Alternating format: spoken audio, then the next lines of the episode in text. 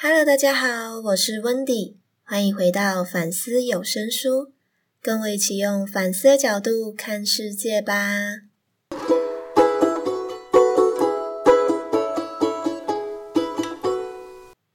提到谈判，想问大家会浮现什么样的画面呢？是想到商场中的尔虞我诈，还是会想到企业之间的交易呢？若是这两者的话，的确谈判真的离我们很遥远。不如换个角度思考看看，谈判的定义是什么呢？有人说，双方企图达成正面的结果；有人说，这是一个协调的过程；也有人说，达成共识，获得共同或个别的利益等等。会发现定义有很多种，也可以发现这些对谈判的解释不只套用在职场，在家人、朋友和伴侣之间都有可能发生，甚至只要有人就可以进行，不需要有关系。就像去市场跟陌生人买东西杀价，想问大家会怎么把谈判套用在生活中呢？让我来先说个故事。有一对母子，妈妈对儿子从小就管很严，打着为你好的旗号，从交友、选学校到未来出路都要管。可能是家庭氛围如此，也知道没有反驳的余地，所以就默默听从了妈妈的安排。虽然周遭朋友常说要反抗沟通，不然会被吃死死。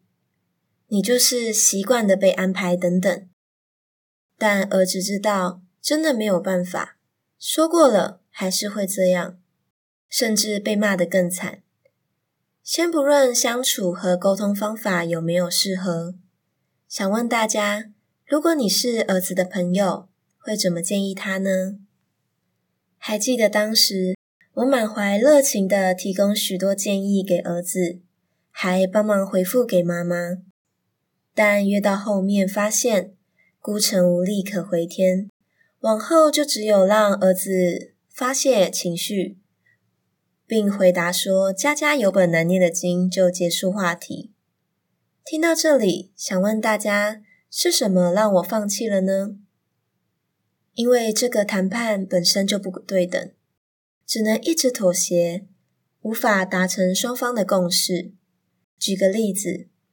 如果包养一个人一个小时，都可以在那一个小时内为所欲为，那儿子从出生到现在的花费都是妈妈出的，凭什么无法干预儿子的人生呢？简而言之，如果没有谈判的筹码，就只能一直让步。会觉得这个故事很沉重吗？但无法否认，事实如此，关系是互相盘算着。现在可能会有人说，那就提升筹码就好啦。是啊，听起来很简单，做起来很难。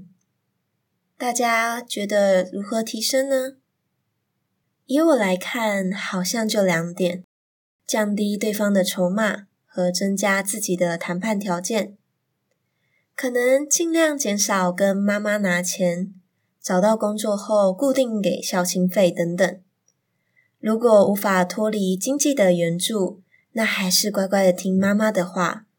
毕竟我们的底线不是实现人身自由，而是要活着。一定要谈判成功。接回来说，为什么会提到谈判呢？因为这周读书会的章节提到说，谈判有两个原则：第一是守住自己的底线，第二是获得原先没有的好处。但因为例子偏商场和职场，关系比较对等，没有太大的后顾之忧，所以特别举妈妈和儿子的故事，让大家理解谈判是非常生活化的。而我自己私心的在原则后面加了两点，变成第三是不让对方知道自己的底线，第四是知道对方的底线。我们以这四点来解读上述妈妈与儿子的故事。第一点，守住自己的底线，如同底线是家庭和睦和继续经济援助。若搞错最终的底线，坚守人生的自由，会不会反而失去的更多呢？第二点是获得原先没有的好处。虽然谈判失败也有不同的效益，但还是要看跟对方的关系和事件，不用非得鱼死网破。第三是不让对方知道自己的底线，算是保护自己的方法。